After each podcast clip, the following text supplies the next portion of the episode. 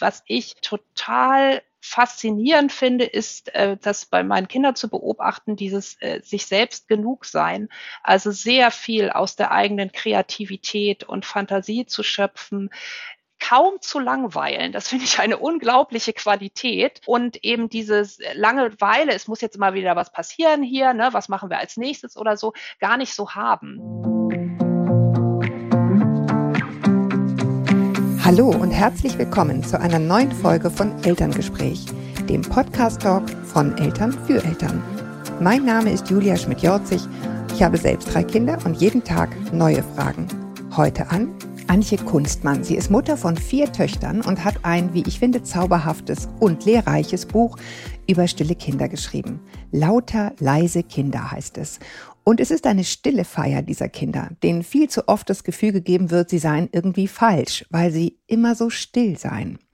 Mit Antje Kunstmann will ich heute darüber sprechen, wie es ist, ein stiller Mensch zu sein und mit stillen Kindern zu leben. Und darüber, was sie an ihnen so bemerkenswert findet. Willkommen, Antje. Äh, hallo Julia, ich freue mich sehr, hier zu sein und ich freue mich sehr, dass du den Stillen zuhörst und auch mir heute. Ja, Dankeschön. ja, genau. Du darfst nicht ganz still sein, weil sonst haben wir einfach nichts auf dem Ton. Aber wir wollen. Du, da musst du keine Angst haben. Okay, super. Genau. Dazu muss ich auch gleich sagen, also diese eins zu eins Situation jetzt so, wie wir uns unterhalten, mhm. das ist für die meisten Introvertierten auch keine unglaubliche Herausforderung, zumindest wenn sie wie ich dann mal erwachsen sind. Bei Kindern ist das vielleicht anders. Also mir fallen vor allen Dingen Gruppensituationen schwer mit vielen Leuten. Mm, ja, ja, und über diese Aha-Erlebnisse sprechen wir nachher noch, weil ich hatte nämlich einige beim Lesen deines Buches, wo ich dachte, hm, Wahrscheinlich bin ich introvertiert und habe es bisher noch nicht gemerkt. Also, ne, kommen wir gleich noch drauf auf die Beispiele. Ich will jetzt nicht zu viel vorgreifen. Lass uns mal von vorne anfangen. Wie bist du dazu gekommen, dieses Buch schreiben zu wollen? Welche persönlichen Erfahrungen hast du da eingebracht oder hast du gemacht auch? Also das war eigentlich vor allen Dingen das Erlebnis mit meinen Töchtern und vor allen Dingen auf die Schule bezogen. Da habe ich mich sehr an meine eigene Schulzeit erinnert gefühlt. Äh, mir wurde immer gesagt oder meine Eltern dann an den Elternsprechtagen, Antje soll sich mehr beteiligen, sie soll mehr aus sich herauskommen und so weiter. Sie muss offener werden. Und ähm, als dann unsere Töchter in die Schule kamen, habe ich das halt genauso wiedergehört. Und mhm. nun ist es ja so, dass man, an, früher hatte man Elternsprechtage, da ist meine Mutter dann meistens hingegangen und kam mit diesen Reaktionen der Lehrer zurück und hat mir die weitergegeben. Jetzt gibt's ja diese Lernentwicklungsgespräche, wo man also mit dabei sitzt. Mhm. Und wenn man dann irgendwann jedes halbe Jahr oder dann vielleicht auch nur jedes Jahr, aber viermal da sitzt ähm, und von der Lehrerin oder dem Lehrer hört, ähm, das Kind ist zu still und soll sich mehr beteiligen. Ähm, ja, dann denkt man irgendwie, äh, Moment, es können wir mal irgendwie über das Kind als Ganzes reden und nicht nur über sein Stillsein oder eben auch sein Stillsein wertschätzen und nicht immer als Problem äh, thematisieren. Ja, ja, ich glaube, das ist ja sowieso was, äh, kann man schon fast nicht mehr hören, aber ist, glaube ich, wirklich so was sehr Deutsches, dieser Fokus auf die Defizite ähm, und nicht auf das, was da eventuell auch für Ressourcen drin liegen können, die du, du, die du dann ja sehr in dem Buch nochmal so entblätterst, was so die Vorteile sind, auf die wir nachher auch noch kommen, also was diese Kinder eben mitbringen. Ne? Ja, ja, ja, auf jeden Fall. Also ich weiß nicht, ob es was speziell Deutsches ist aber wahrscheinlich was Deutsches und vor allen Dingen was in der Pädagogik sehr vorherrschend ist, immer auf die Schwächen zu gucken und auch an denen immer sich aufzuhängen und an denen herumzudoktern. Ich habe so diesen Einsatz, äh, Pädagogik sollte sich nie, sollte nie am schwächsten Punkt des Kindes ansetzen. Ja, so versuche ich mit meinen Kindern umzugehen und natürlich wünscht man sich dann, dass auch alle anderen mit den eigenen Kindern oder insgesamt mit Kindern so umgehen. Ja, indem sie anders drauf blicken und das hast du ja sozusagen dann in dem Buch wirklich probiert, da so einen anderen Blick mal drauf zu werfen. Ich meine, du schreibst auch, was ich ganz süß finde, auch ganz ehrlich, bei, bei aller Wertschätzung an der Eisdiele kriegst du manchmal auch die Krise, ne? wenn, wenn, wenn dann einfach das Kind nicht sagen will, was es möchte und es würde einfach helfen, damit man bestellen kann, was es möchte. Also dieses so Theorie und Praxis, das ist ja sozusagen völlig klar, ne? dass wir dann im Alltag trotzdem trotzdem manchmal denken, so komm, jetzt sag was, dann weiß ich wenigstens, was du willst.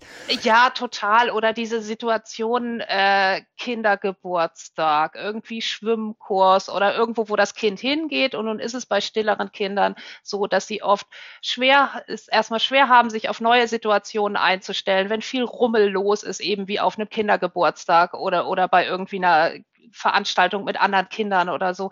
Das ist, und dann ist man wie immer wieder an dem Punkt, dass das Kind braucht, um loszulassen und irgendwie gern da zu bleiben. Oder denkt man schon manchmal so, ach ja, so, kannst du nicht einfach hier reinmarschieren und sagen, hallo, hier bin ich, wie es vielleicht ein extrovertiertes Kind ja. machen würde. Aber das ist so, ist, ist so punktuell, ne?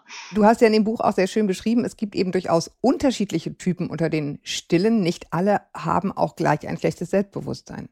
Ich fand das auch ähm, sehr spannend. Meine vier Töchter sind alle auf der stilleren Seite, aber eben auch durch die Recherche zu dem Buch kennenzulernen. Ähm, wie, wie unterschiedlich sich Stille zusammensetzen kann, sozusagen. Also natürlich mhm. äh, gibt es die Introvertierten, äh, dann gibt es aber auch schüchterne Kinder. Es gibt vielleicht auch Kinder, die sind beides. Dann gibt es äh, hochsensible Anteile, die dazu führen, dass jemand ruhiger ist. Und ähm, wir denken gerade beim Thema Selbstbewusstsein oft an sowas ganz Forsches oder ne, ein Kind, was äh, einfach direkt seine Meinung sagt oder in der Eisdiele direkt irgendwie bestellt, was es will und vielleicht auch mal mit dem Fuß aufstampft oder, oder später dann irgendwie mit der Faust auf den Tisch haut und so. Und ähm, das ist, finde ich, gar nicht Selbstbewusstsein. Also wir verwechseln Selbstbewusstsein immer was mit was Lautem. Ich finde durchaus, dass es das auch in leise gibt, weil wenn man mal guckt, also Selbstbewusstsein heißt ja zuallererst sich seiner selbst Bewusstsein. Das haben gerade introvertierte Kinder, die einen sehr guten Zugang zu sich selbst, zu ihren Gedanken und Gefühlen haben, oft sehr deutlich. Also sie haben ja ein Bewusstsein, wer sie selbst sind, weil sie sich eben nicht so im Außen verlieren wie vielleicht andere Kinder. Und auch, dass dieses positive Selbstbewusstsein, was ja eigentlich so ein Selbstwertgefühl ähm, ist, also ich akzeptiere mich so, wie ich bin und ich fühle mich gewappnet genug, in Herausforderungen der Welt zu begegnen. Auch das kann es ja in einer leisen Art ja. haben. Nämlich, wenn man, finde ich, auch nicht immer den äh, Kindern suggeriert, sie seien irgendwie falsch, dann ist das natürlich ein bisschen schwierig, so ähm, die Überzeugung zu haben, ich kann aus eigener Kraft bestehen, wenn man ihnen immer sagt, äh, du passt hier aber irgendwie nicht so ganz rein. Total. Ja, deswegen fand ich auch einen ganz tollen Kniff. Also es ist mehr als ein Kniff, weil es ein, auch einen großen Teil des Buches einnimmt, dass du eben auch die Kinder und Jugendlichen selbst, die sich als still bezeichnen würden, einfach gefragt hast, wie ist es denn für dich? Und da, da waren durchaus einige dabei, wo man dachte, ja, die, die finden sich, die finden sich total okay so. Ja, die, die sind, die ruhen total in sich, ja. die wissen, was sie wollen, die wissen, wo sie, wo sie gut performen, in Anführungsstrichen, und wo sie nicht so Bock drauf haben. Also da fand ich das überhaupt nicht so, so, so timid, wie man auf, auf Englisch sagen würde, ja, so, so eingeschüchtert, sondern da fand ich eigentlich ein ganz gutes Selbstbewusstsein, genau wie du sagst. Ich fand das auch sehr spannend, mit den Kindern und Jugendlichen zu reden, eben weil man ähm, dann auch nochmal die Unterschiede begreift. Also die, das ist, man sagt immer stilles Kind, aber das ist eine so große Gruppe, die ganz vielfältig ist. Und äh, genau diese Worte, die man zum Teil hört, dass es die zum Teil auch nervt, dass sie immer für schüchtern gehalten werden. So, ne? Das äh, habe ich auch noch sehr gut in Erinnerung. Ich finde aber auch, ähm, ich spreche ja in meinem Buch nicht nur über die introvertierten Kinder. Ich finde auch, dass man die schüchternen Kinder nicht nur auf ihr mangelndes Selbstbewusstsein mhm, reduzieren sollte. Ja, reduzieren sollte, weil ähm, das auch oft so ist, die sind ja auch dann vielleicht nicht in allen Situationen schüchtern. Also es, ne, das ist situativ. Das ist gar nicht äh, unbedingt so ein, so ein, äh, ja, was überall zutage tritt. Genau, und ich finde, auch da gibt es häufig so eine Missinterpretation. Ja, also ich sag mal, so ein Beispiel habe ich neulich irgendwo gelesen, da ging eine Mutter mit ihrer Tochter Ohrlöcher stechen. Ähm, ähm, mit der größeren, die kleinere war dabei und dann sagte der sozusagen der Mensch, der das macht, ach komm, dann kannst du ja auch gleich mitmachen und dann hat sie, dann wollte sie nicht. Mhm. Ja, und dann hieß es sofort, sei doch nicht so schüchtern und so. Und dabei ist es einfach nur, ich möchte es nicht. Ja.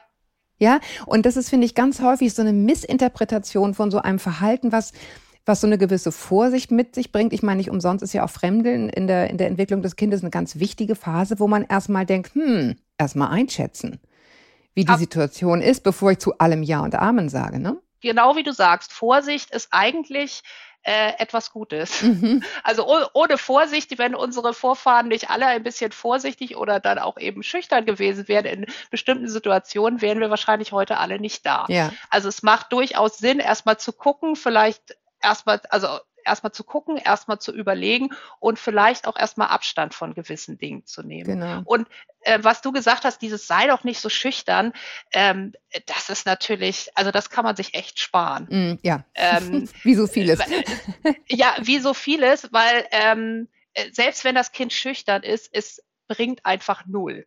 Ja, ja sei doch nicht so schüchtern, auch dieses Beteilige dich doch mal mehr.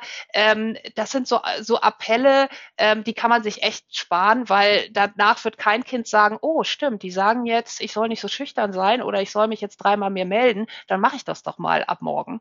Das wird einfach nicht passieren. Ja, und ich finde auch, je älter die Kinder sind, desto ungefährlicher wird es aus Elternsicht, weil, weil man dann eh viel differenzierter miteinander spricht. Aber ich finde es ganz interessant. Ich habe jetzt meine, meine Geschwister haben viel, viel jüngere Kinder. Und da merke ich total, also schon beim Vorlesen von irgendwelchen Büchern merke ich, ich muss auf jedes Wort achten. Ja, weil man sagt ja viel weniger und es wiegt viel schwerer, ne, bei den Kleinen. Ja, absolut. Und, ähm, und wo ich denke, Wahnsinn, das stimmt, das hat man damals gar nicht so gesehen, aber jetzt bin ich viel sensibilisierter, welches Bild möchte ich, der ist aber mutig, ne? Neulich sagte irgendwie mein kleiner Neffe, warum, warum müssen die sich denn hauen? Das war irgendwie so ein Ritterbuch, wo ich dachte, ja, ehrlich gesagt keine Ahnung. es ist echt die Frage, warum müssen die sich immer hauen? Aber da merkte ich, wurde ich irgendwie auch zu philosophisch.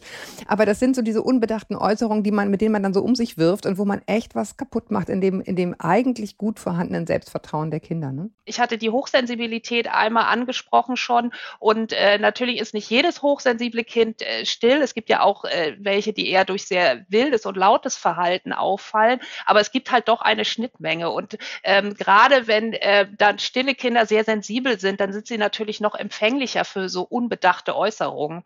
Ja, ja, ja. Ich, äh, da, da komme ich gleich noch zu. Deswegen mache ich einmal hier kurz einen Stopp bei, dem, bei den hochsensiblen Kindern, weil die verschiedenen Typen, die will ich mir gern nochmal mit dir genauer nämlich gleich angucken. Aber was ich nochmal ganz interessant finde, ist nochmal den Blick zu heben. Das hattest du in deinem Buch auch gemacht, nämlich darauf, auch auf die Bewertung des Grades von Schüchternheit oder Mut, dass das natürlich auch eine kulturelle Frage ist. Also, dass ein Kind, was sozusagen hier in Deutschland als schüchtern angesehen wird, in Japan ja vielleicht ganz anders bewertet wird, ne? Ja, also erstmal sicher äh, normal als normal gilt, ne, mhm. weil das eher eine introvertiertere Kultur ist, aber auch, ähm, also weiß man aus Studien von Eltern und Lehrerinnen und Lehrern anders bewertet wird, nämlich eben auch geschätzt wird für ein ruhigeres Verhalten. Also dieses, äh, die Betonung des Extrovertierten oder das Extrovertierte als die Norm zu sehen, das ist schon etwas, was in den westlichen Industrienationen der Fall ist und was sich auch hier, jetzt sage ich mal, bei uns erst entwickelt hat. Das sah sicherlich vor 100 Jahren noch anders aus und es gibt Studien, dass äh, sich auch die Bewertung nochmal in den letzten 30 Jahren hin mehr zum Extrovertierten, dass das das Positive ist, verschoben hat. Ja, wahrscheinlich, weil das auch so, so ein Hin ist zur Individualisierung und Individualisierung ist, ich kann irgendwie laut für mich einstehen.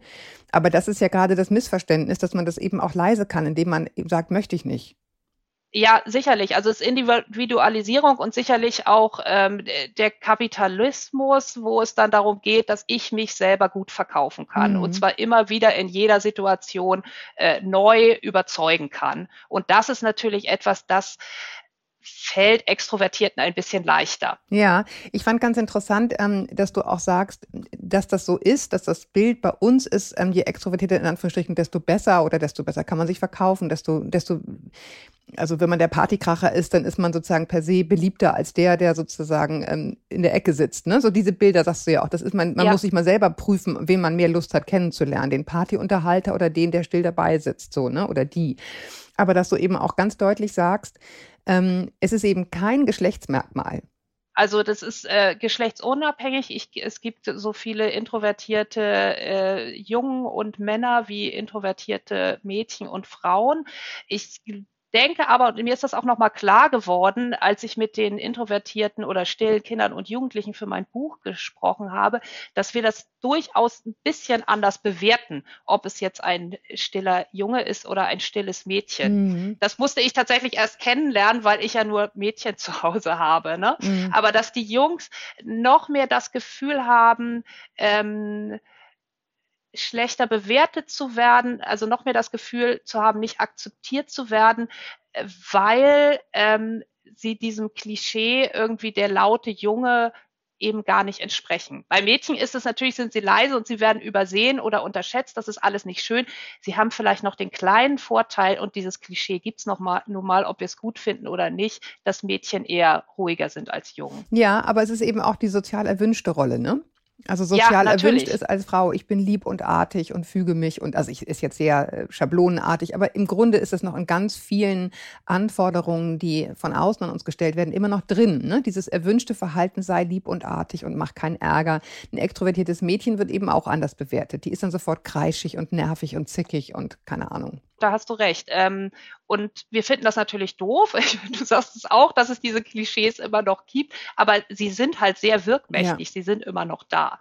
Also zum Beispiel zum Punkto Vorsicht. Es gibt Untersuchungen, dass äh, Mädchen eher dazu angehalten mhm. werden, vorsichtig zu sein und bei Jungs eher das gefördert wird, dass sie aktiv sind und so weiter. Also zum Beispiel, ähm, ähm, wenn es so, wenn sie sich verletzt haben oder so, dann wird Mädchen gesagt, ja, aber das nächste Mal bist du ja mal vorsichtiger oder so. Ne? Also da, dass wir da schon unterschiedlich äh, mit Jungs und Mädchen umgehen. Genau. Und, und bei den Jungs ist dann ein Indianer kennt keinen Schmerz. Das ist so ein klassischer Spruch bei kleinen Kindern. Genau.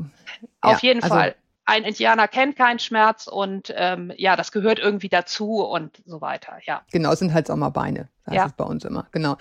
Ähm, äh, irgendwas, achso, genau, wir hatten vorhin gesprochen über diesen kulturellen Kontext, aber ganz spannend finde ich auch, deswegen habe ich es auch in der Anmoderation gemacht, es können ja auch verschiedene Typen aufeinandertreffen innerhalb einer Familie. Nun ist es, ne, also ich kann mir denken, äh, wenn du eine sehr stille, introvertierte Lehrerin bist und du hast ein sehr extrovertiertes Gegenüber, dann sind die Empfindungen ja auch nochmal sehr persönlich gefärbt, wie still oder extrovertiert ein Kind ist, ne? Ja, absolut. Also es ist immer äh, die Frage mit, wem man vergleicht, ne? ob man mit sich selber vergleicht oder mit den anderen Kindern in einer Klasse, ne? ob dann jemand auffällt oder nicht. Ähm, wir haben in unserer Familie jetzt das Glück, so möchte ich es mal sagen, dass wir alle ganz gut zueinander passen. Ne? Das gibt natürlich ganz andere Reibungspunkte, wenn da Persönlichkeitstypen nicht zueinander passen. Wobei ich da vielleicht auch ähm, sagen, einmal einfügen würde, dass mhm. also es Introversion und Extroversion, das sind so die extremen Pole auf einem Kontinuum. Und an den Endpunkten befindet sich eigentlich kaum jemand. Also die meisten befinden sich irgendwo dazwischen und tendieren aber mehr zum einen Pol oder mehr zum anderen Pol. Das heißt, wir haben alle und auch jedes Kind hat introvertierte und extrovertierte Teile. Ne? Also ähm, insofern ähm, ist es nicht so, dass, dass jetzt ein komplett introvertiertes Kind irgendwie einer extrovertierten Mehrheit über, äh, gegenübersteht oder so. Ne? Also ja. wir haben ja. alle beides und es kommt in unterschiedlichen Situationen zum Tragen und ähm, ja, ich halte mich bevorzugt am introvertierteren Pol auf, aber ich kann auch extrovertiert und das gilt für die introvertierten Kinder, denke ich, alle auch. Genau. Ja, es gibt ja eh nicht, also wir sind uns klar, wenn wir hier darüber sprechen, diese Schubladen, die gibt es in dem, das ist immer changierende Bereiche trotzdem, wie du genau ja. sagst. Es gibt halt Leute, die sind eher dort oder eher dort. Ja. Jetzt lass uns mal, du hast es vorhin schon angesprochen, zu den einzelnen Feldern kommen. Äh, du hast es eben schon den Begriff Introversion äh, benutzt. Das ist ja was, was sozusagen äh, entstanden ist ähm, bei, bei dem Psychiater C.G. Jung und, und dann auch in der Verhaltenstherapie ein ganz äh, sozusagen ein Konzept war, wie sind die Leute gepolt. Das, das hast du äh, genannt, ich einfach innerlich. Was, was sind das dann für Menschen im Unterschied zu Schüchternen zum Beispiel? Also es sind Menschen, die ihre Energie und Aufmerksamkeit erstmal eher nach innen kehren als nach außen im Unterschied zu den Extrovertierten. Ähm, das klingt jetzt erstmal so ein bisschen abstrakt, aber das kann man auch ganz handfest äh, biologisch messen. Mhm. Es sind äh, Menschen mit einem höheren inneren Erregungsniveau. Ähm, das heißt, das ist der Grund dafür, ähm, dass sie auf nicht so sehr auf Stimulation von außen angewiesen sind. Mhm. Die wird ihnen dann schnell zu viel.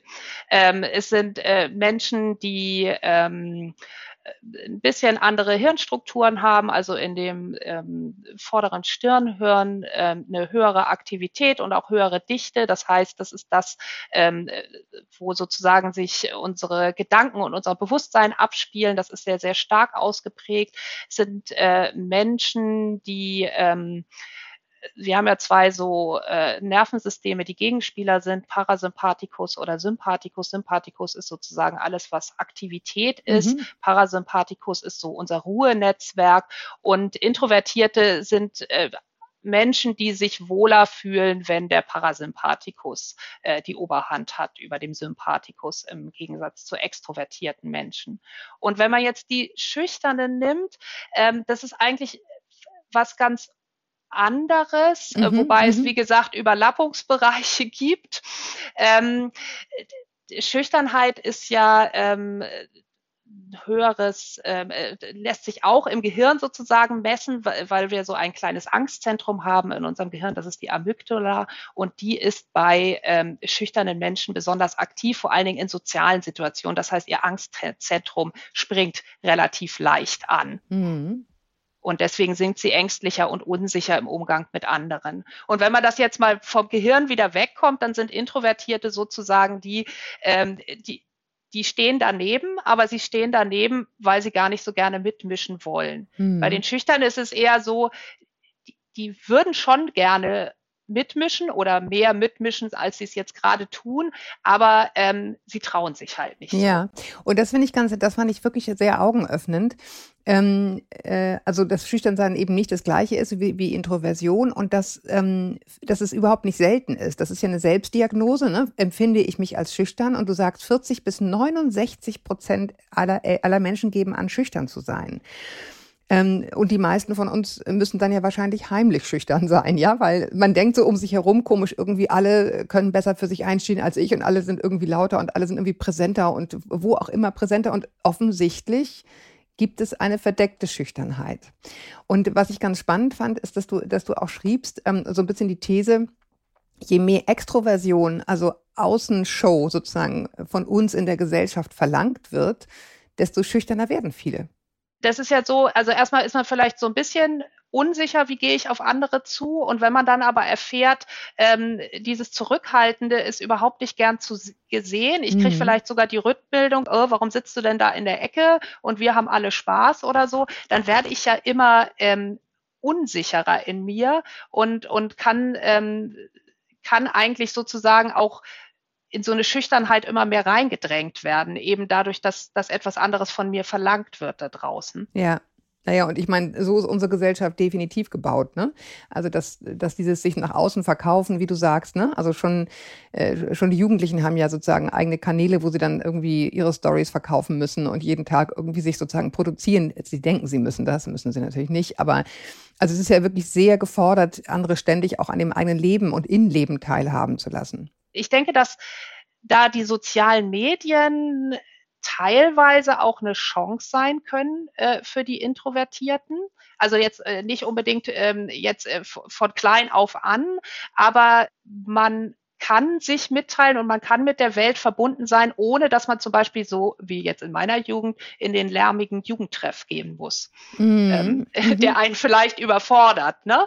Also insofern ist da vielleicht auch ein, ein bisschen eine Chance da drin, ähm, äh, über das Digitale miteinander vernetzt zu sein. Das ähm, klammert jetzt dieses Selbstdarstellerische, was klar extrovertiert ist, natürlich aus. Ne? Aber ich, würde jetzt nicht sagen, dass die sozialen Medien ähm, total schlecht sind für die Introvertierten. Ne? Nee, nee, nee. Also dafür glaube ich auch, wobei, wobei ich interessanterweise finde äh, oder, oder beobachtet habe, dass in, in Zeiten der Pandemie, ich glaube, das ging uns allen so, ähm, und wo man dann so ganz viel darüber sozusagen äh, kommuniziert hat, dann auf einmal auch so eine gewisse Unlust und Scheu äh, auch bei den Extrovertierten entstanden ist, so nach dem Motto überhaupt noch rauszugehen. Ja, also es war dann am war dann am Anfang, als die Pandemie sozusagen vorbei zu sein schien, dann schon auch wieder ein Angang, sich in echt zu treffen, ja. weil man es einfach nicht mehr so gewohnt war. Ne? Man hatte sozusagen, man war einfach gewohnt, es ist irgendwie ruhig und gemütlich und dann ein bisschen arbeiten über, also ein bisschen an Anführungsstrichen ähm, über äh, Videokonferenzen, aber es war nicht mehr so dieser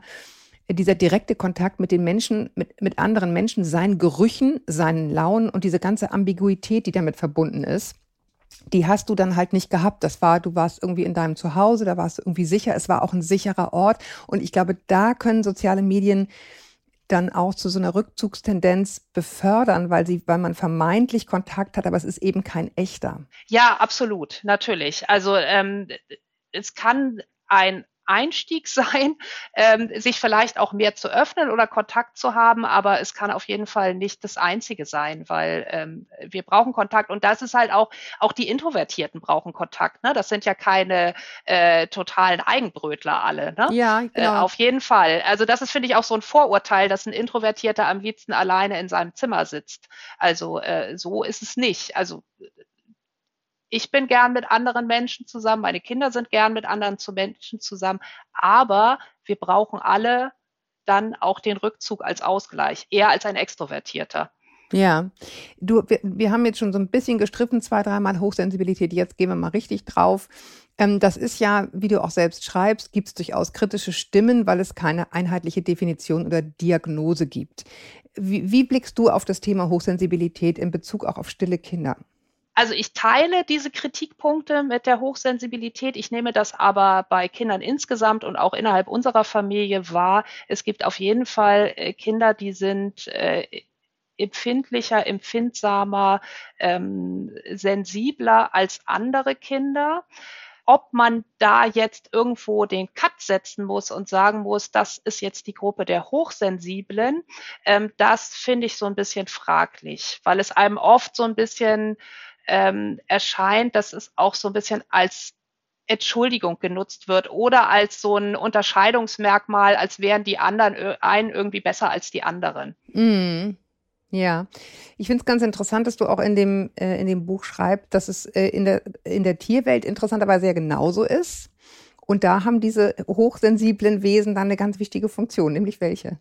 Ja, sie sind ja ähm, eben, weil sie ähm, empfänglicher sind für das, was äh, draußen passiert, für Reize, sind sie sozusagen die Antennen der ganzen Gruppe. Wenn außen von außen irgendeine Gefahr droht, reagieren sie auf jeden Fall schneller. Und äh, der Rest der Gruppe hat die sozusagen als kleine Wachposten, als die übersensiblen Wachposten, die dann die ganze Gruppe darauf aufmerksam machen, äh, hallo, hier ist was los, wir sollten uns vielleicht eher jetzt mal in Sicherheit bringen oder so. Ja, ja, genau. Also das fand ich auch interessant am Anfang deines Buchs, sagtest du, die Welt kann ja nicht nur aus Häuptlingen bestehen die sozusagen immer denken, alles in bester Ordnung, lass mal weitermachen, so wie es ist. und und äh, hier, hier kommt ein Karton, sondern es braucht eben die Mischung, damit eine Gesellschaft funktioniert. Das fand ich auch einen ganz, äh, ganz tollen Blick so von oben drauf, ne? Wenn man dann dem einzelnen Kind immer gesagt, steh doch, steh doch mehr für dich ein. Wie hast du es denn, ähm, oder wie habt ihr denn euren Alltag als Familie gebaut, damit es für euch passt? Ich kann mir vorstellen, das ist für viele, die uns zuhören, jetzt auch eine Frage. Ja, wenn ich jetzt so ein Kind habe und vielleicht selber gar nicht so bin, was braucht mein Kind denn?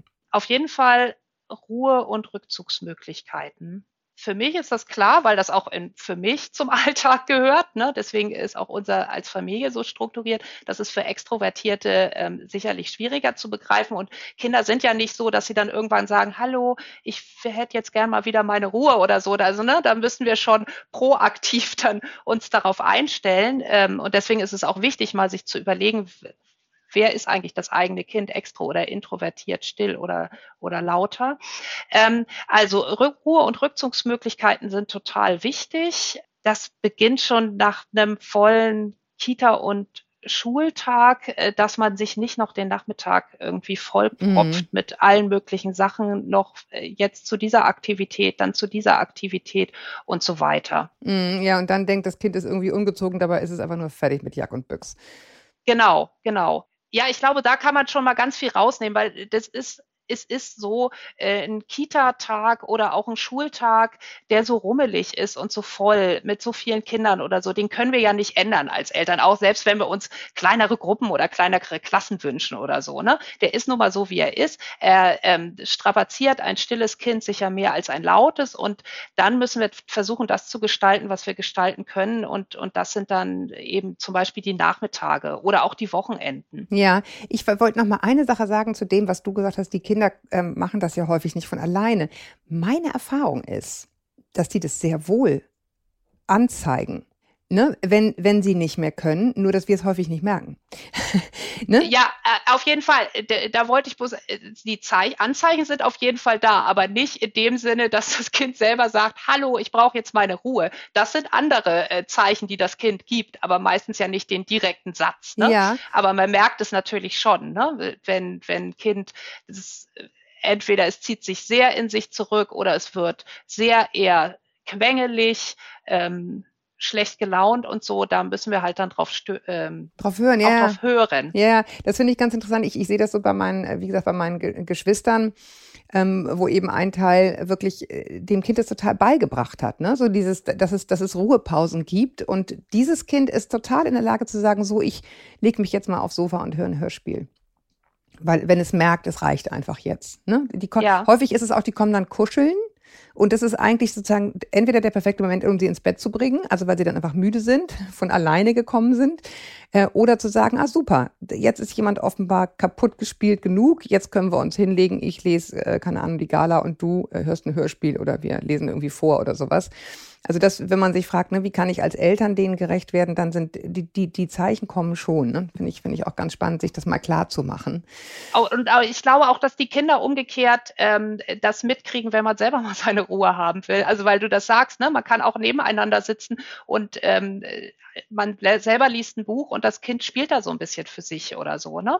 Und ich glaube auch durch dieses, äh, dass die Kinder sehen, ah, irgendwie äh, Mama und Papa nehmen sich auch Auszeiten, ähm, schauen Sie sich das vielleicht auch ein bisschen ab. Hm.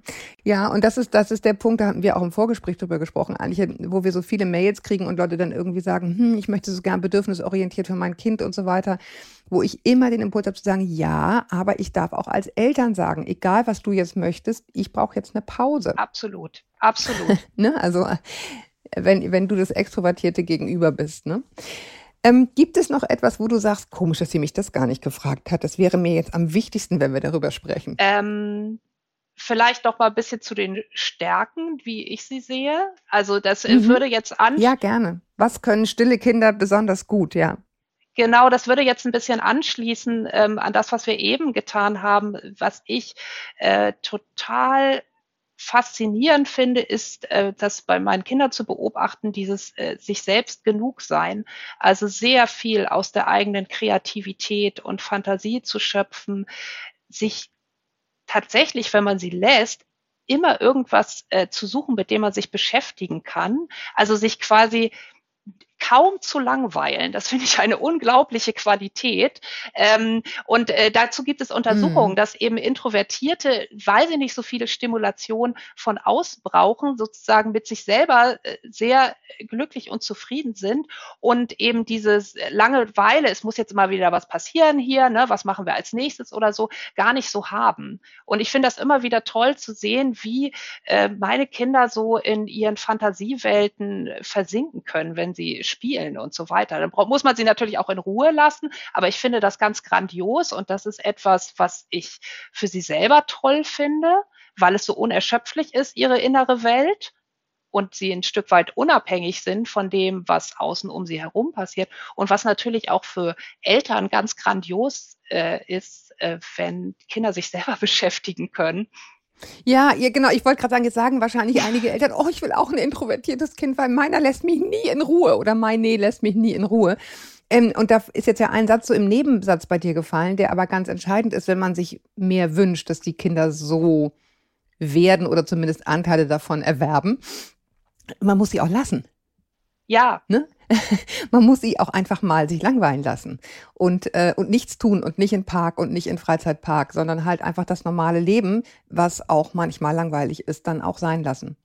Aber das ist natürlich schwierig, weil ähm, wir Aktivität immer sehr äh, höher bewerten, also auch so ein Freizeitprogramm oder so, ne? Wenn es darum geht, diese Frage, äh, irgendwie, was hast du am Wochenende gemacht? Und dann, wenn ich sage, oh, äh, wir waren eigentlich so unter uns in der Familie, dann kommt man sich schon fast komisch vor, ne? Dass man nicht irgendwie so ein äh, super duper äh, äh, ja, Freizeitprogramm auf die Beine gestellt hat oder so. Ja, da sind wir wieder bei Social Media, ne? Ich meine, wie willst du einen Social Media Kanal bedienen, wenn du einfach immer zu Hause bist und Bücher liest?